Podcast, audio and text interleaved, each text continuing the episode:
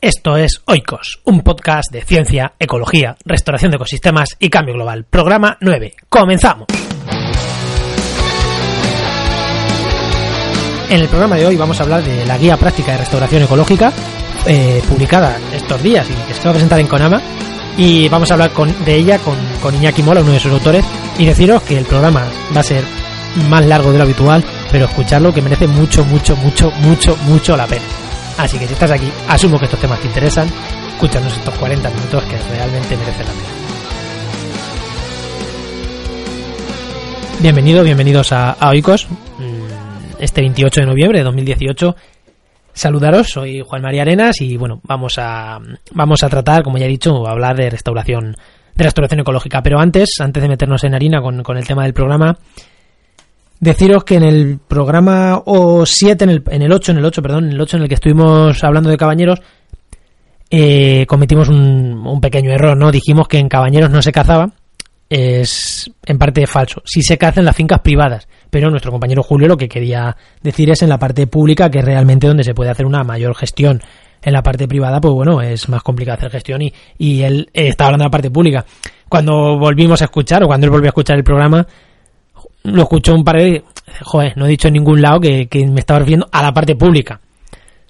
Y me ha pedido que, que, lo comentara en antena, pues porque, pues bueno, pues porque es un, un, pequeño fallo que, bueno, estas cosas que tienen el, aunque esto no es en directo, es en pseudo directo, es un falso directo, pero bueno, no, no escuchó Julio el programa antes y bueno, salió, salió así pidiéndonos, bueno, que, que corrigiéramos, o no que corrigiéramos, que, que dijéramos ese, ese apunte, que, que en Cabañeros sí se caza, pero en la parte que es privada, en la parte pública no. Pero también decir que un día antes de, de, salir el, el, programa, una vez que ya estaba editado, ya estaba terminado el programa, vimos la noticia, la noche de antes, pues es que ya sin tiempo material para, para corregirlo, vimos la noticia de que el, el, minist el ministerio se estaba planteando permitir la caza en las partes públicas de los parques nacionales. Es una noticia que leímos ahí un poquito de pasada y que estaremos a tanto eh, de lo que pasa. También deciros que hemos recibido feedback, hemos recibido feedback de, de varios oyentes dándonos su opinión al respecto. Y en todos es, es, todas las opiniones que hemos recibido será por el tipo de oyente que tenemos. Es similar, es que no están de acuerdo en, el, en que se cace en un espacio natural protegido como es Cabañeros en la parte pública. Y que lo que sería realmente interesante es pues intentar llevar allí el lobo que, que, que sería el depredador natural que tendrían estos, estos ungulados. Bueno, está, está, está este comentario. Vamos a entrar, vamos a entrar ya en, lo que es el programa de hoy. Como, como os he dicho, vamos a hablar de la guía práctica de restauración ecológica, que es una guía mmm, financiada o bueno, o salida de la Fundación Biodiversidad y de un grupo de empresas que se agrupan o parte de empresas de las que agrupan la iniciativa Empresa y Biodiversidad que bueno tiraron para adelante con este con este proyecto. Dentro de esas empresas que han participado en concreto en, la elaboración de esta guía está Endesa está Ferrovial está Iberdrola está la Farsolcim está Naturgy y está OHL y es una guía que se presenta aunque bueno la estamos grabando antes pero se presenta hoy si la estáis escuchando hoy 28 de miércoles 28 de noviembre en, en Conama. Y tenemos hoy el honor de, de, de hablar de esta guía con uno de sus autores principales, con Iñaki Mola, que ha coordinado a más de 100 personas, instituciones de empresa, de ONGs, de administración, y ha coordinado a todas esas personas para sacar una guía que para mí es muy buena. Buenas, Iñaki. Muy buenas, ¿qué tal? ¿Qué tal? ¿Qué tal, Juan? Muy bien, muy bien. Pues lo primero voy a presentarte y lo... Iñaki es actualmente consultor independiente, ha trabajado en el departamento de I+D de OHL muchos años, también ha colaborado mucho con la universidad, antes también tuvo empresas relacionadas con la restauración de ecosistemas y la restauración ecológica. También decir que es un muy buen botánico y que sabe unir muy bien la empresa, la administración y la, investigación en el ámbito de la restauración ecológica y creo, sinceramente, que es una de las personas que mejor podrían coordinar esta guía o para mí la mejor. Y también quiero decir que es una de las personas que que ayudaron muchísimo a que yo hiciera mi tesis doctoral. Lo primero, porque estaba en OHL cuando yo empecé a trabajar en la universidad y el proyecto pues lo financiaban en parte ellos, aunque mi, mi salario era de, del ministerio, pero lo financiaron ellos pero también porque me ayudó en los muestreos botánicos y sobre todo me ayudó en los momentos de bajón de la tesis, que quien ha elaborado tesis lo sabe, hay momentos muy, muy fuertes y Iñaki tiene una calidad humana, aparte de una calidad técnica brutal, una calidad humana también bestial. Y bueno, lo primero, quería darle las gracias aquí por, por toda la ayuda que tuve y darle las gracias también por, por, por aceptar pues hablar para, para nosotros sobre, sobre esta guía. Bueno, hombre, pues nada, muchas gracias a ti, Juan. Eh, y bueno, pues, pues me alegro de haber, de haber podido, de haber podido ayudar en esos momentos de tuyos de, desarrollo de la tesis que mm, tuvo un final afortunado y muy, muy brillante, yo creo, por tu parte, ¿no? Con lo que también el felicitarte es felicitarte a ti, ¿no? Por haber, por haber desarrollado el trabajo, ¿no? Simplemente pues fui una de las personas como todo el resto del grupo que te acompañamos en ese en ese proceso. Sí, pero quién sabe, quien ha hecho una tesis sabe lo difícil, los momentos difíciles que hay, que vienen bien estas personas que, que están alrededor, que al principio están ahí como, uy, no sabemos, sí sabemos, este viene de la empresa, pero al final pues pues es gente que aporta muchísimo. Bueno, vamos a vamos a lo que vamos a lo que vamos. Bueno, lo primero, preguntar mm, ¿Cómo nace esta guía? ¿Por qué surge esta guía de, restauración ecológica? Sí, sí. Vamos a ver, yo me incorporé ya, como que el que dice, en su fase final, ¿no? Por eso también me has, me has quizá eh, puesto excesiva responsabilidad sobre lo que yo he, realizado en el proyecto, ¿no? Eh, quizá esa persona que ha realizado la coordinación general de la guía desde principio a fin ha sido indudablemente Aisa Sopeña, ¿no? De la, de la Fundación, la técnico de la Fundación Biodiversidad, ¿no? Yo me incorporé ya cuando, bueno, pues eh, había un borrador eh, ya más o menos aceptable y bueno, pues quisimos ya darle el empujón final con una redacción final de textos y una estructura que fuera fiel a, a lo que es la disciplina y la filosofía de la, de la restauración ecológica, ¿no? Pero vamos, indudablemente trabajé, ha sido un trabajo largo de muchos meses, en los que, bueno, pues nos hemos ido coordinando con, con diferentes personas, indudablemente, y quizá eh, eh, lo más difícil ha sido, eh, pues, em, un documento que en principio tenía una vocación o un, o un, inicio más técnico, ¿no? Pues que fuera que fuera algo un documento práctico, ¿no? Que fuera un documento útil, que fuera un documento pragmático, que permitiera a los usuarios de diferentes diferentes eh, eh, niveles, yo creo que de, de, conocimiento de la restauración, desde gente que no que no supiera gran cosa de esta disciplina científica hasta eh, eh, usuarios o, o gente que está trabajando directamente en proyectos de restauración, pues que le fuera un documento útil, ¿no? Esa quizá ha sido el, el, reto más importante. Como bien has, como bien has comentado, el inicio surge de, de, la, del proyecto que, que, mantiene la Fundación Biodiversidad con eh, la iniciativa de, de, empresas y biodiversidad, ¿no? Hmm. donde hay una serie de empresas que, como bien has mencionado, principalmente están recogen tres sectores, ¿no? Son tres sectores como es el de la energía, el sector de la construcción y el sector de la minería, ¿no? Hmm. Eh, que son tres sectores con un efecto notable sobre el territorio, con un, eh, ya que pues un poco el desarrollo de su propia actividad pues tiene un impacto un impacto severo, notable sobre sobre el territorio y son empresas que perciben que va a haber una serie de cambios y como toda empresa eh, grande, ¿no? Pues quiere indudablemente anticiparse anticiparse y posicionarse adecuadamente frente a estos cambios. ¿no? Entonces son estas, estas seis empresas las que dentro de, ese, de esa iniciativa de empresa y biodiversidad proponen hacer una guía práctica, hacer un documento, porque claro, la restauración ecológica lleva ya casi lleva 30 años, está celebrando la, la SER, ¿no? La Sociedad Internacional de Restauración Ecológica está celebrando su 30 cumpleaños. Que por, que por cierto, creo que el SER, lo digo, el SER 2019, si no estoy mal, es en España, el Congreso de la SER en Alicante. Pues no me extrañaría, no me extrañaría nada y yo creo que mucho, mucho tendrá que, que, ver al respecto la, la, actividad de, muchos científicos en, españoles y en particular en este caso yo creo la labor eh, eh, tan grande que está realizando Jordi Cortina, catedrático de Ecología y de la Universidad de Alicante. ¿no? Sí, pero me parece importante ¿no? lo que decías de las empresas, porque al final sin, sin ellas mm, no tiene mucho sentido, mucho sentido esta guía tampoco. Es que son las que son las que tienen que lanzarlo y son las que lo tienen que la tienen que aplicar realmente. Claro. Es que aquí yo creo que es donde surge, donde surge la clave, como te comentaba, de la guía, ¿no? Eh, muchas veces se encarga a gente de la academia hacer guías de restauración ecológica o de cualquier otra disciplina y desde la academia pues muchas veces eh, por esa falta de experiencia práctica o, o por esa, ese, esa, ese día a día más teórico que tienen en el mundo académico, pues les resulta difícil plasmar documentos que sean verdaderamente prácticos, que sean útiles y entendibles para la gente que, que los va, que va a desarrollar los trabajos.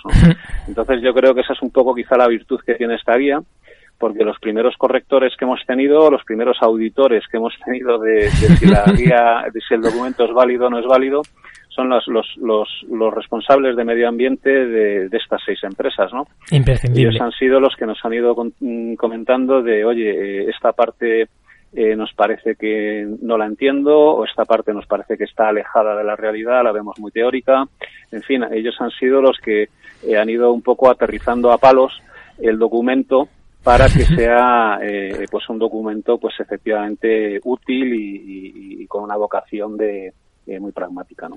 Bueno, a ver si a ver si sirve para lo siguiente que tengo para preguntarte, ¿no? Que qué aporta esta guía a la restauración de ecosistemas. Primero, a ver si mi, mi deseo, ¿no? A ver si sirve para para acabar ya por fin prácticas que igual hace 30 años tenían sentido porque no hay otros conocimientos, pero a día de hoy bueno, mm, tenemos que ir avanzando, ¿no? Y, y, claro, yo creo que esta guía aporta mucho en esa, en esa línea. Sí, vamos a ver, indudablemente esto no hay que verlo como, como un punto y aparte, ¿no? La No, no, no, restauración no. ecológica es un proceso que ha sido, o sea, todo ha sido natural, ¿no? Y claro, criticar ahora con, con los ojos del año 2018 lo que se hizo en el, a mediados de los años 80, pues quizá quizás sea también algo erróneo, ¿no? Totalmente. Eh, pero bueno, mm, lo que es un hecho es que eh, indudablemente en los años 70 empiezan las, las, las legislaciones ambientales, Uh -huh. empiezan curiosamente en Estados Unidos, mira que ahora pues quizás una potencia muy reticente a los, a los grandes acuerdos sobre, sobre temas ambientales a nivel internacional, pero la Claro, primera claro. legislación ambiental sobre evaluación, evaluación, no primera legislación ambiental, sino la primera sobre evaluación de impacto ambiental y todos estos temas, ¿no? De, de querer un modelo de desarrollo, pero que Hmm. eh, des- el desarrollo no implique eh, eh, perder, perder valores ambientales, ¿no? Eh, Hmm. Pues nace en Estados Unidos en los años 70, es la NEPA, y Europa se negó en aquellos años a importarlo, porque eh, directamente decía la Unión Europea que eso atentaba contra su desarrollo. Co- ¿Cómo ha cambiado el cuento, eh? Efectivamente. En el año 84-86 es cuando se, se desarrolla la legislación europea y eh, por mandato europeo pues cada uno de los países miembros van a, van a ir transponiendo esta legislación. ¿no? Entonces, claro, nos, nos encontramos en un momento en el que toda la, toda la academia en temas ambientales pues estaba más preocupado en aspectos como biología de la conservación, y otra serie de, de, de temas que estaban muy alejados de lo que era cómo eh, revertir, subsanar, mitigar, atenuar, corregir, restaurar todos los efectos ambientales negativos que podían implicar el desarrollo de determinadas actividades eh, humanas. ¿no? Entonces también ahí hubo una falta de empatía, o sea, la sociedad demandaba de que quería autopistas, pero no a cualquier precio, quería aeropuertos, no a cualquier precio, quería desarrollo industrial, pero no, no, no atentando contra su propia calidad de vida, tanto eh, paisajística como, como ambiental, ¿no? Y eh, la academia estaba mirando a los parques nacionales, a los espacios protegidos, en Sí, general. sí, ¿no? a, a la conservación. Y, y no solo la academia y la sociedad, o sea, Félix Rodríguez de la Fuente, que era como el prim- la persona referencia ¿no? en, es- en esos años Sí. en España, en, en, en este sector amplio, era conservación, era... Claro, la sociedad sí. también miraba hacia la conservación, no hacia la restauración, y yo creo que a día de hoy eso ha cambiado, o sea, ahora mismo se quema... Sí, pero, la, pero no olvides que la legislación surge como una alarma social. Claro, O sea, la demanda de la legislación ambiental es que hay una alarma social de que se están produciendo un gran desarrollo en las autopistas, se está produciendo un, de- un gran desarrollo industrial y la gente quiere efectivamente la parte positiva del desarrollo industrial, pero creen que hay que ponerle un coto a los efectos ambientales de ese desarrollo, ¿no? Entonces, a lo que voy que es que la, la, la sociedad eh, manifiesta una demanda de que quieren ese desarrollo, pero no a cualquier precio, y eh, la academia no está preparada para responder a esa, a esa demanda social. porque estaba pues en otros temas. Entonces, a partir de ahí, pues mm, cada vez más profesionales han ido sumando. No es que no existiera ninguno antes, ¿eh? también en aquella época había alguno, pero eran, eran una enorme minoría, ¿no? Y a partir de ahí, pues claro, eh, se, se, empieza a desarrollar, a construir toda una disciplina científica, como es la restauración ecológica, pero claro, lo que es un hecho es que a partir del día siguiente de la promulgación de la ley de evaluación de impacto ambiental, había un señor que era un técnico ambiental que tenía que empezar a tomar decisiones ya y a tomar medidas ya. Y claro, ese señor, pues en aquel momento estuvo muy solo. y eh, claro, es que ahora verlo con los ojos de ahora es muy fácil, ¿no? Decir, hombre, pues es que se podía haber hecho otro, este enfoque, el otro. claro, sí, sí, el problema yo creo que lo que mm, yo personalmente, lo que muchas veces critico, no es lo que se hizo en los años 80, sino lo que se hace ahora con la visión de los años 80, que ese es el problema. y, tú lo sabes, tú lo sabes como yo, que se sigue haciendo. Sí, sí, eso es lo que, bueno, pues muchas veces se llaman prácticas habituales, ¿no? Que a veces pues es un poco una batería de técnicas ¿no? que están basadas un poco en una experiencia, sin un criterio científico muy muy marcado y bueno pues que se han venido aplicando con más con mayor o menor éxito no lo que es un hecho es que hoy en día pues ya eh, ahí está está está muy consolidada la restauración ecológica sí. eh, como disciplina científica yo creo que eh, todo el mundo que trabaja en temas ambientales, ya Europa reconoce que la restauración es el enfoque adecuado para trabajar sobre espacios degradados. Así lo está haciendo mediante la legislación que tenemos que ahora mismo tenemos un periodo para transponer que es todo el tema relacionado con conectividad, infraestructura verde y restauración ecológica. Ya la propia la propia ley lo, lo indica en el nombre, no es la restauración ecológica la que debe la que debe pilotar filosóficamente este este proceso. De, hecho, Entonces, tengo, creo, y que la ONU, ah, no sé si ya definitivo o hay propuesta de que considere la, la, la década que viene, de 2021 a 2030, 2020 a 2029, como la mm. década de la restauración ecológica. Y en la propia ONU, o sea... Mm. No lo sé, pero no me extraña, ¿no? Yo creo que hoy en día la restauración ecológica es algo, es, es eh, vamos, es una cosa que se ha empezado a oír hablar desde hace unos años y yo creo que, que todo el mundo vamos a empaparnos con esta disciplina, eh, pero incluso los, los habitantes de, de, ciudades, ¿no? de grandes ciudades que aparentemente están alejados de los entornos naturales, el enfoque, el enfoque de la filosofía de la restauración ecológica en un sentido más amplio, como sería la restauración del capital natural, engloba lo que sería absolutamente todo en nuestro día a día, ¿no? Con lo que, con lo que no me extraña, ¿no? Bueno, por no desviarnos tanto, ¿no? Pues, eh, efectivamente yo creo que, que bueno, pues, eh, hay una disciplina emergente, surge la SER, la Asociación Europea, esa Internacional de Restauración Ecológica, y bueno, pues hay muchísimas publicaciones científicas, incluso revistas que tienen el nombre de, Ecología de la Restauración. Hmm. Eh, y claro, ¿qué ocurre? Que información hay muchísima. Para el que está muy familiarizado con el mundo académico, pues hay, hay eh, gigas, teras y teras de publicaciones, documentos, artículos, etcétera, etcétera. Pero claro, el, muchas veces el profesional que tiene que tomar decisiones o que montar un proyecto de restauración necesita un documento más práctico, más sintético, ¿no?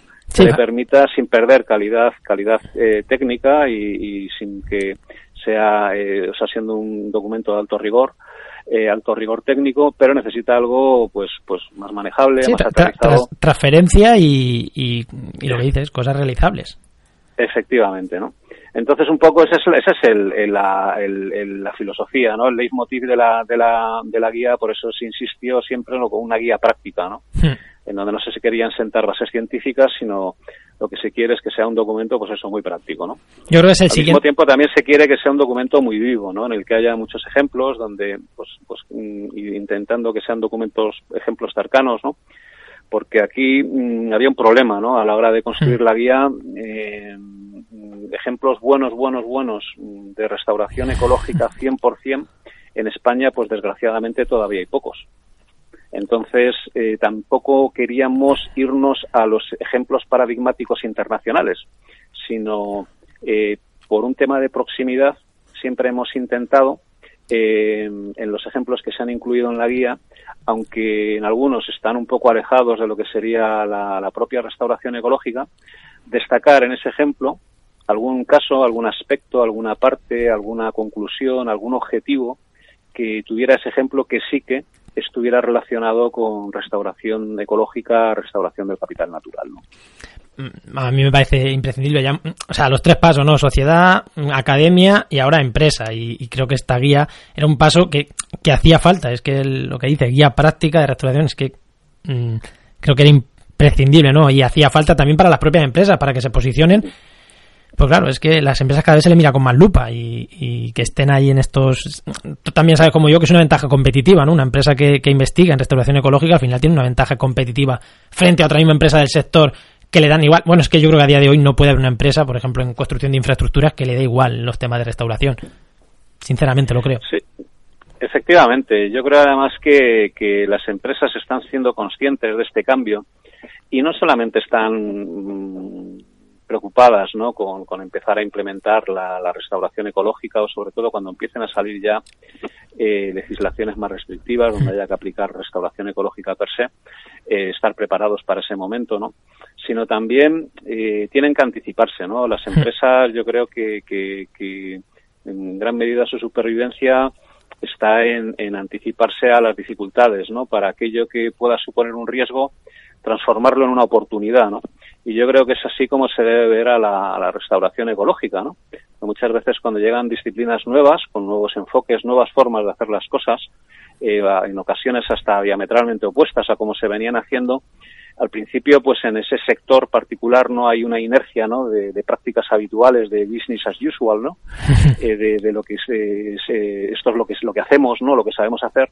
Y claro, eh, a veces en el sector eh, notas cierta resistencia, ¿no? Como ciertas críticas se sienten heridos, ¿no? Porque parece que eh, viene algo nuevo y todo lo que se hizo antes no tenía valor y eso pues no es cierto, ¿no? Como he comentado antes, cada cosa cada cosa dentro de su contexto, ¿no? Cierto. pero lo que es un hecho es que la restauración se va a imponer y yo creo que, que lo que tenemos que verlo todos es con, con como una oportunidad, ¿no? Eh, sin, sin mirar atrás eh, haciendo un borrón y cuenta nueva, ¿no? Porque yo creo que una de las virtudes de la restauración ecológica, y es una de las cosas que se insiste muchísimo, es el tema de los procesos participativos, ¿no? Luego, cualquier tipo de experiencia puede ser útil para un proyecto de restauración. Y esa experiencia puede ser la de un gestor que lleva años eh, haciendo eh, proyectos de, de, integración ambiental a la vieja usanza, pues bueno, pues la experiencia de estos profesionales, desde mi punto de vista, es siempre inestimable, igual que usuarios del territorio, eh, turistas, viajeros, en fin, cualquier persona, cualquier eh, entidad que tenga relación con ese con ese espacio que se va a restaurar, pues lógicamente siempre tendrá algo que decir, ¿no? es, Al respecto.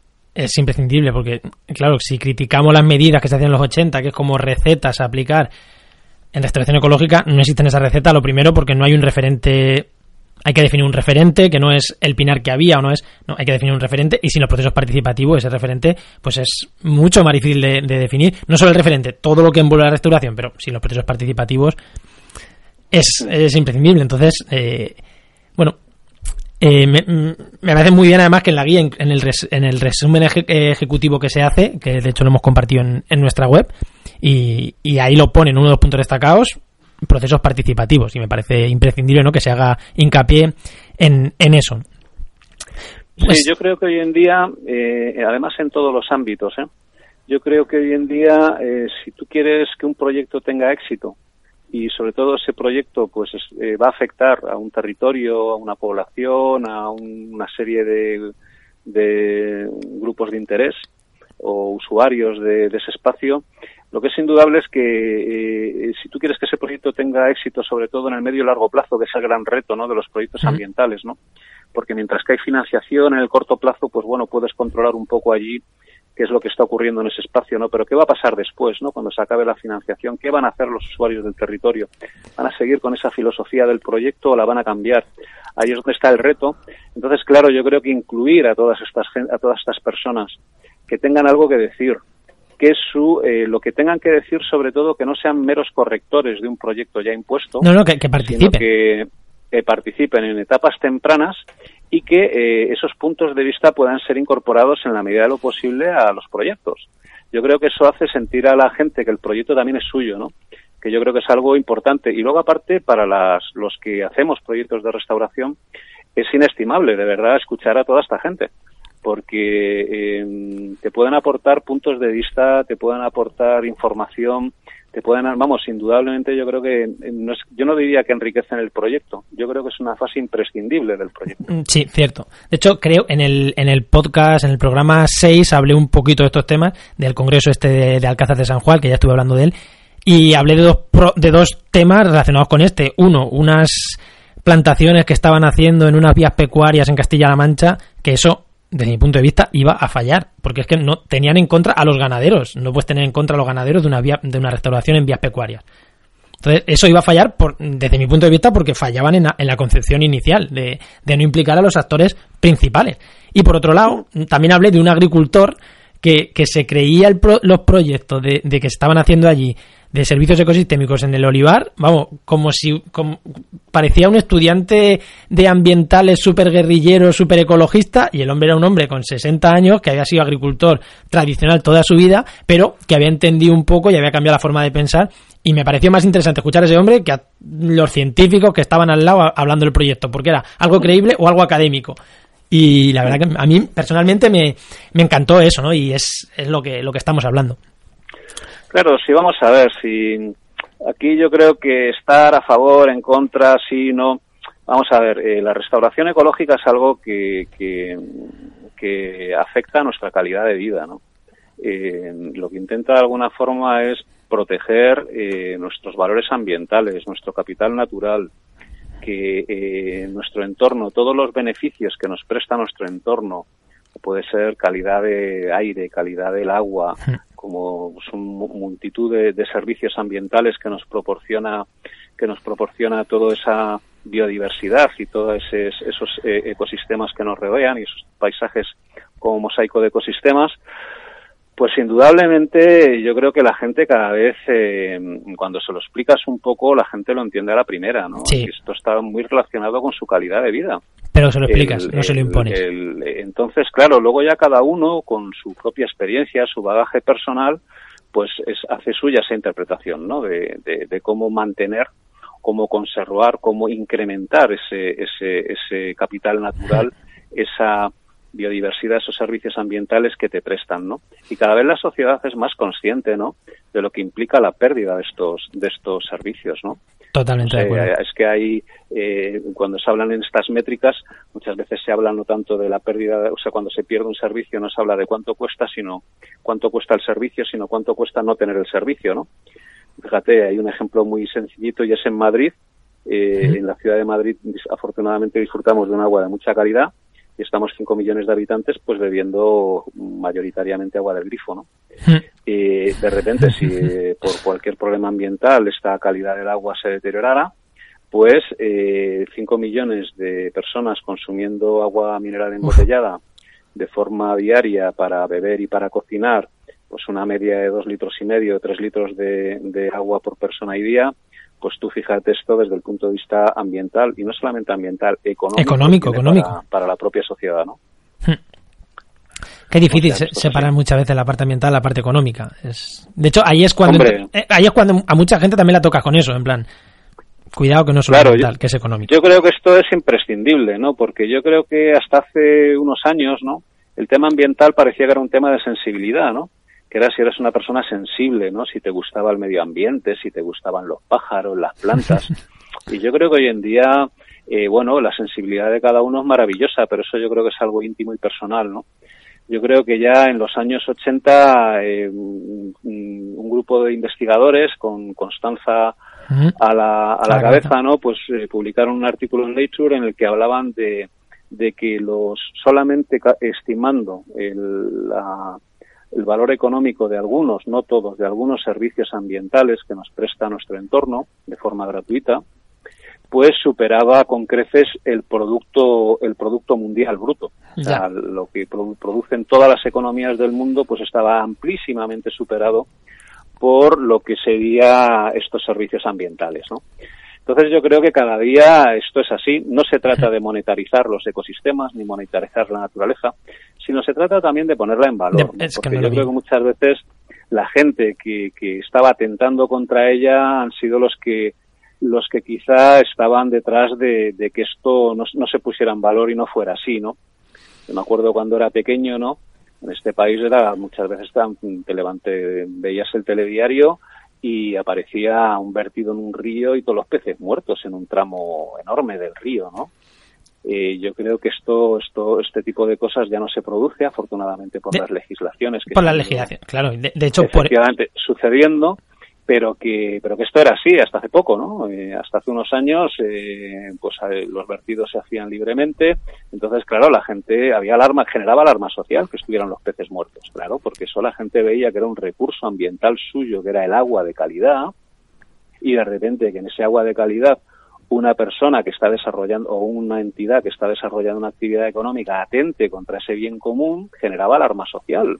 Ahora, ahora eso, es, eso es muy evidente, ¿no? Ahora eso es muchísimo más complicado. De hecho, ya lo vemos. Las empresas mm, se centran en, estas, en estas cosas, en la restauración más que, más que en ese tipo de prácticas que a día de hoy, claro, por suerte. Pues, mm. efectivamente, ¿no? Entonces, ¿qué ocurre? Que hoy en día, pues la, eh, la restauración, pues tiene muchísimo, va a tener un papel importante, ¿no? Porque mm. la filosofía de la restauración es la que permite en estas zonas o en estos espacios donde se ha actuado sin tener todo esto en cuenta, pues de alguna forma revitalizar pues todos los procesos ecológicos que permitan que esos espacios pues vuelvan a ofrecer a la sociedad servicios ambientales, servicios ecológicos y se incremente su stock de capital natural que efectivamente es quien, quien ofrece esos servicios, ¿no? También potenciando con todo esto, lógicamente, la, la biodiversidad, ¿no? Entonces la gente cada vez, si esto, esto yo creo que son como habas contadas, ¿no? Esto se lo explicas bien a cualquier persona y todo el mundo lo entiende.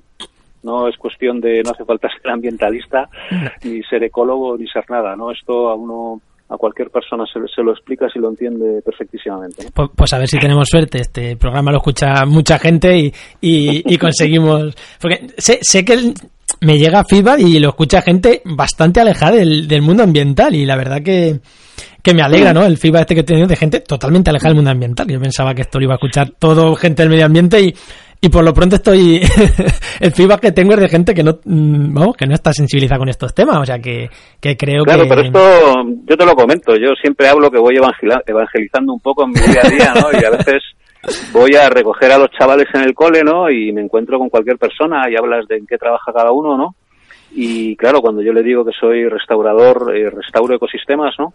Claro, se quedan aquí un poco perplejos como diciendo, restaurar, este que hace cocina, eh, tiene una casa rural, eh, te quedan ahí mirando, ¿no? Así un poco raro, pero luego se lo explicas con toda la naturalidad, mira, yo cojo, llevo un espacio que está degradado, o una actividad que puede producir degradación y valoro pues cómo atenuar la degradación que va a producir esa actividad o si el espacio está degradado pues eh, hago un diagnóstico y me planteo cómo, cómo, en función de los medios que tenga a mi alcance, cómo podemos mejorar ese espacio. ¿no? Y a la gente, lo, claro, todo el mundo, en cuanto se lo explicas, lo entiende a las mil maravillas y le parece maravilloso. Y es más, todo el mundo enseguida eh, participa de forma muy activa en lo que es el ejercicio de esa profesión. Todo el mundo tiene un caso que contarte, una historia que tal, algo que aportar, algo que sumar, algo que él observó una, sabes, todo el mundo tiene muchas experiencias porque indudablemente esto afecta a todo lo que nos rodea, ¿no? Y, y, cada vez más en los ámbitos urbanos, ¿no? Con este crecimiento imparable de las urbes, pues aquí estrictamente no se puede hablar de restauración ecológica, como ya comentaba, pero sí se habla de restauración del capital natural, ¿no? Hacer las ciudades permeables a la biodiversidad. Eh, yo creo que todos los vecinos de las ciudades, ¿no?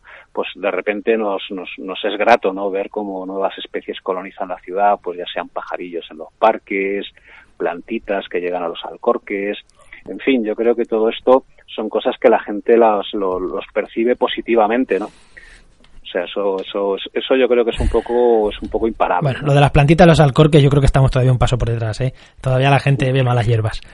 Bueno, pero fíjate que. sí, pero ¿eh? poco a poco, poco a poco. Es cierto que poco a poco van viendo, pero es verdad que con ese tema en concreto todavía creo que hay cosas que hacer, pero bueno. No, no, aquí desgraciadamente mm, eh, yo vivo en un barrio aquí de Madrid, todavía en algunos sitios siguen echando herbicidas, pero tú fíjate, en Francia, en París, están protegidas las plantas que crecen en los alcorques. ¿Por pues qué? Porque consideran que el concepto de mala hierba no es aplicable en una ciudad. Porque el concepto de mala hierba como planta que compite en un jardín o en, una, o en un cultivo, pues sí tiene, sí tiene ese concepto, ¿no? Está ese concepto de que es una mala hierba que está compitiendo con otras que tú estás cultivando, pues con un fin estético, con un fin productivo, ¿no? Pero claro, en un alcorque de una ciudad, ¿qué significa que salgan ahí unas malas hierbas? entre malas hierbas. sí, sí, sí, sí, nos, entendemos. Que crezcan ahí unas plantitas, que crezca ahí un poquito de vegetación. Pues claro, yo creo que en Francia, pues ya en París han tomado la percepción de decir, oye, a mí esto me parece positivo. Hagamos permeables las ciudades a estas plantas. ¿Por qué estas plantas no pueden cruzar la ciudad? ¿Sabes? O sea, que es un concepto bonito también que a veces se lo explicas a la gente y dices, oye, mira, es que esta planta, pues oye, hmm. eh, nuestra, nuestra sociedad, nuestra ciudad es más habitable y estas especies están encontrando cabida en esta sociedad. En esta ciudad más habitable, ¿no? Yo creo que es un mensaje bueno, bonito, ¿no? De, no solamente bonito estéticamente, sino decir, joder, mm, oye, pues eh, tanto que se habla de la biodiversidad, ¿no? Pues, eh, ¿por qué no la biodiversidad va a estar en nuestro entorno? E-, ecología urbana, ¿no? Indudablemente. Pues mm, vamos a tratar otro par de temas. Al final el programa se nos va a quedar más largo de lo normal, pero creo que está siendo muy interesante, así que no hay ningún problema porque la verdad que, creo que está siendo muy interesante. Y, quiero otro par de preguntas rápidas ¿no? que, resolver. Se dice que, retomando la guía, eh, se dice que es una guía viva y que no se va a imprimir, que tiene mucho... ¿Por qué? Porque es una guía viva. ¿Y cómo se va a materializar eso de que es guía viva? O si hay planes de que se materialice de alguna manera. Esto yo creo que ha sido una idea muy acertada de, la Fundación Biodiversidad, ¿no? Eh, yo anteriormente tuve la, oportunidad de, colaborar también con ellos, de ser coautor de otro, de otro libro, que, de otra guía de restauración de espacios afectados por carreteras, en donde eso sí se materializó en un libro, ¿no? Y luego también el libro estaba como recurso en, en su web, ¿no? Pero claro, esto se quería que fuera eh, algo, un documento vivo, ¿no? En el sentido de que si le das un formato de libro, parece que es mucho más difícil hacer una segunda edición, ¿no? Porque todo el proceso de maquetación, etcétera, etcétera, ¿no? Entonces, desde el inicio se quería que fuera primero algo de libre acceso, lo cual también me parece importante, ¿no? Que cualquier persona de todo el planeta pues pueda acceder a, a este texto, ¿no? Y la verdad es que en, castellano no hay muchos textos generales sobre restauración ecológica, con lo que yo creo que ya ahí venía a cubrir un hueco, ¿no? Y, luego también las propias empresas eh, querían que este documento se fuera actualizando, ¿no? Porque también la legislación hoy en día es cambiante, como acabamos de comentar, la estrategia nacional pues se va a transponer, ¿no? La estrategia nacional de, de infraestructura verde, conectividad y restauración ecológica ahora mismo está en fase en el que la Administración Central del Estado, que no tiene competencias sino de coordinación, pues está coordinando este proceso con las comunidades autónomas que son las verdaderamente competentes. Lo, estuvimos hablando ya. Científicas, Se han publicado las bases científicas y bueno, pues, pues ahora se está, que eso sí que lo ha hecho la Administración Central, ¿no? Entonces, claro, ¿qué es lo que ocurre? Que este, esto implica que dentro de en breve va a haber una legislación que haga alusiones específicamente a la restauración ecológica, a ver cómo se encaja todo esto. Entonces, las empresas querían que fuera un documento vivo. Luego también lo que hablábamos de los ejemplos. Los ejemplos, pues hay algunos que son 100% restauración ecológica, pero otros no. Faltaban bastantes ejemplos de eh, restauración de verdad.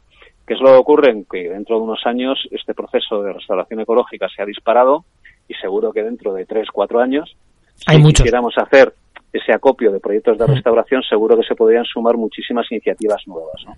Entonces también eh, las empresas querían que este documento fuera algo vivo por eso, para que se fueran, se siguieran implementando esas carencias que podía tener a día de hoy, ¿no? De, de falta de, de, ejemplos cercanos verdaderamente de restauración ecológica, pues que eso se pudiera subsanar y que el texto fuera mejorando, porque ellos también entienden que eh, puede ser un texto de referencia para sus técnicos de medio ambiente en las empresas. para mí es... quieren que se claro, quieren que ese documento esté actualizado. Claro, es que para, para mí uno de los valores que tiene esta guía, aparte de que es muy buena, es que las empresas, ya hemos dicho, mm, creen en él y creen en él. Eh, una de las cosas que se demuestra, no parte con la financiación, con haber iniciado el proyecto, sino por esto, o sea, quieren que no se quede en un cajón. Entonces, para mí eso me, me pareció cuando lo leí, dije, y cuando lo leí, cuando lo estuvimos hablando también el, el otro día, me pareció algo súper bueno, ¿no? Que las empresas digan, no, no, esto queremos que sea útil y para que sea útil no puedes, no puede ser algo muerto, tiene que ser algo que vaya, que vaya cambiando. Claro. Luego también había una pugna, ¿no? Había una pugna porque luego, como ya hemos comentado antes, ¿no? Pues hay tres sectores, eh, las empresas que promotoras de este, de este proyecto dentro de la iniciativa de Empresa y Biodiversidad, de la Fundación Biodiversidad, pues eh, hay tres sectores, ¿no? Minero, constructor y energético, ¿no? En algunas ocasiones había demandas por su parte de aterrizar a cosas ya muy concretas de su sector. Y claro, ahí hubo un momento en el que hubo que trazar un límite, ¿no? De dónde está la guía de restauración, la guía práctica de restauración ecológica en general y dónde está la guía de restauración ecológica sectorial. O sea, yo creo que eh, esta guía, quizá, una de las cosas que pueda dar pie es que eh, también eh, salgan como una especie de spin-off de, estas, de, esta, de esta guía central, pues salgan guías ya más específicas de cada, de cada uno de los ámbitos industriales, ¿no? Por ejemplo, pues una guía de restauración ecológica de minería, una guía de restauración ecológica del sector de la construcción, una guía de restauración ecológica del sector energético. Hmm. Pero claro, eso también eh, teníamos que poner cierto coto, ¿no? Porque, claro, eh, si no, eh, vamos, se va a ver en la, eh, se ve en la guía, ¿no? Que hay muchos ejemplos de minería y bastantes ejemplos también de construcción y de energía, ¿no? Pero claro, no queríamos tampoco que estuviera excesivamente sesgada, ¿no? Hay, y, por el contrario, otros sectores que no están suficientemente representados, ¿no? Con lo que yo creo que todo esto, bueno, pues también hay que reequilibrarlo y efectivamente yo creo que las cosas ya muy, muy, muy concretas se tienen que aterrizar mediante, mediante guías ya sectoriales. Pues sí, sí, totalmente de acuerdo. Pero bueno, pero yo creo que es un buen, es un buen paso, es un buen arranque tener esta, tener esta guía. Sí, sobre todo eso, ¿no? El formato este PDF en la web, que bueno, que yo creo que, que claro, eh, plantearse dentro de tres o cuatro años, pues quizá dentro de esta misma iniciativa de, de Empresa y Biodiversidad, la Fundación Biodiversidad, con estas empresas o más que se puedan sumar, eh, pues hacer una reedición, pues claro, ya también va a ser algo más eh, presupuestariamente, pues más, más, asumible. Y claro, al, ser en formato web, aparte de que ambientalmente es más sostenible, no ponerse ahora a editar aquí libros como locos, eh, sino que sea un, un, un formato online, pues claro, también hace que, que se puedan se pueda abordar la, la, la actualización de la guía desde muy distintos frentes, ¿no? Pues desde los ejemplos, desde de forma integral, en fin, lo puedes hacer de muchas formas y, bueno, yo creo que eso permite que, pueda ser un documento vivo, ¿no? Vale, pues decir que la guía esta la tenemos en nuestra página web, la hemos, bueno, está en la página web de la Fundación de la Fundación Biodiversidad, en la, en, la iniciativa de Empresa y Biodiversidad, en muchos sitios para quien quiera descargarla. Aparte la tenemos en nuestra página web, pero si alguien está escuchando este podcast y dentro de dos meses y la quiere descargar, este es el Restauración de Ecosistema barra podcast, que busque el programa 9 y en las notas del programa ahí va a estar un, un, un, enlace no para, para poder descargar para poder descargar la guía aparte de las notas de lo que hemos estado hablando y demás ahí va a haber se va a poder descargar la guía si lo escuchas ahora va a ser fácil, pero es que dentro de tres meses pues habrá más cosas por encima y será difícil de, encontrar. Así que eh, oikos, ecosistemas.com barra podcast, el programa 9. Va a ser donde esta guía. Y Iñaki, yo creo que si te parece lo vamos a ir dejando por aquí. No sé si quieres añadir alguna alguna cosilla más o lo vamos ya, ya dejando. Muy bien, no, por mi parte, pues oye, simplemente que, que me alegra, ¿no? Me alegra que, que mm, la gente que va, que va accediendo al documento, pues nos dé, nos dé su opinión, que eso es muy importante. Eh, y bueno, pues nada, agradecerte también a ti, ¿no? Que, que nos, nos, pues, nos me hayas dejado este espacio, ¿no? Para poder transmitir, pues, un poco eh, todos estos, todos estos temas de, de, la guía de restauración ecológica, ¿no? Agradecerte a ti que hayas aceptado estar en este espacio. Bueno, pues el 28, recuerdo, el 28 se presenta la guía, aunque bueno, ya está disponible en Conama. Y nada, que vaya todo muy bien y que sea un éxito la guía y que las empresas pues realmente mm, la, apliquen y que dentro de dos tres años hablemos y que, esta guía sea un éxito y sea una referencia a nivel incluso a nivel mundial no pero por lo menos a nivel a nivel España. Un abrazo Iñaki. Venga muchas gracias Juan. Igualmente. Bueno, y ya lo que queda es despedirse, que como habéis visto, el programa, como habéis escuchado, se habéis llegado hasta aquí, el programa se nos ha ido más de lo normal, pero sinceramente creo que, que la ocasión lo merecía, la ocasión merecía la pena poder contar con con una persona de la trayectoria profesional y de la trayectoria vital en el mundo de la restauración de ecosistemas como es Iñaki, pues merecía la pena alargar un poquito el programa y como bueno, pues no estamos constreñidos a, una parrilla de radio, que tenemos el tiempo medido, bueno, pues nos, nos ha parecido bien llevarnos el programa hoy a, más tiempo, a más duración. Sin más deciros que también que, que, si os ha gustado, pues como siempre os digo, no dudéis en, en compartirlo, compartirlo con, con quien queráis, eh, darle al me gusta si estáis escuchando donde nos estéis escuchando pues en iVoox, en YouTube donde nos estéis escuchando en nuestra página web darle al me gusta Eh, dejar vuestros comentarios, dejar vuestros comentarios, que, aquí hay mucho donde cortar, hay muchos temas que opinar, así que por favor dejar los comentarios donde estéis y suscribiros, suscribiros a nuestros canales para que os sigan saltando estos estos programas. Luego ya, decisión vuestra que lo escuchéis o no, pero no cuesta nada suscribirse y que, y que os avise. Y deciros que si estáis escuchando desde la web, que vayáis a descargaros la aplicación de iVox, que es súper sencilla, i v o o x es súper sencilla de usar y ahí pues podéis podéis seguirnos, podéis comentar y, y demás que es más cómodo que, que quizás estar escuchando desde la web, porque la aplicación la verdad desde el móvil se escucha se escucha súper bien. Los que tenéis Apple Podcast ya sabéis que, que es similar y funciona también genial. No os aviso, no os aviso la semana que viene de qué, de qué tema vamos a tener, porque bueno, aunque tenemos hablado alguna cosilla, no sé si entrará para el siguiente programa, dará tiempo a que entre para el siguiente programa o no, porque no voy a poder grabar hasta muy cerca del programa, entonces, bueno, y no digo de qué tema, porque igual digo que vamos a hablar de un tema, luego es de otro, no sé si vamos a tener una entrevista, una conversación, o, o- vamos a hablar de algún tema en concreto que, que no haga falta conversación.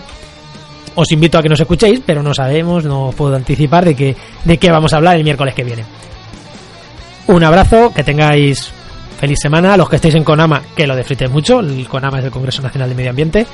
Yo personalmente no, no, no puedo ir, la verdad que me apetecería, pero no, no puedo. Tengo otro, otro fregado, otro sarao. Estaré en Huelva en una, dando una conferencia, así que no, no puedo ir. Pero los que estéis por allí, que, que lo disfrutéis mucho, que seguro que es súper interesante este, este Konama. Y lo dicho, espero que os hayan resultado interesantes estos 46 minutos de programa. Un abrazo, adiós.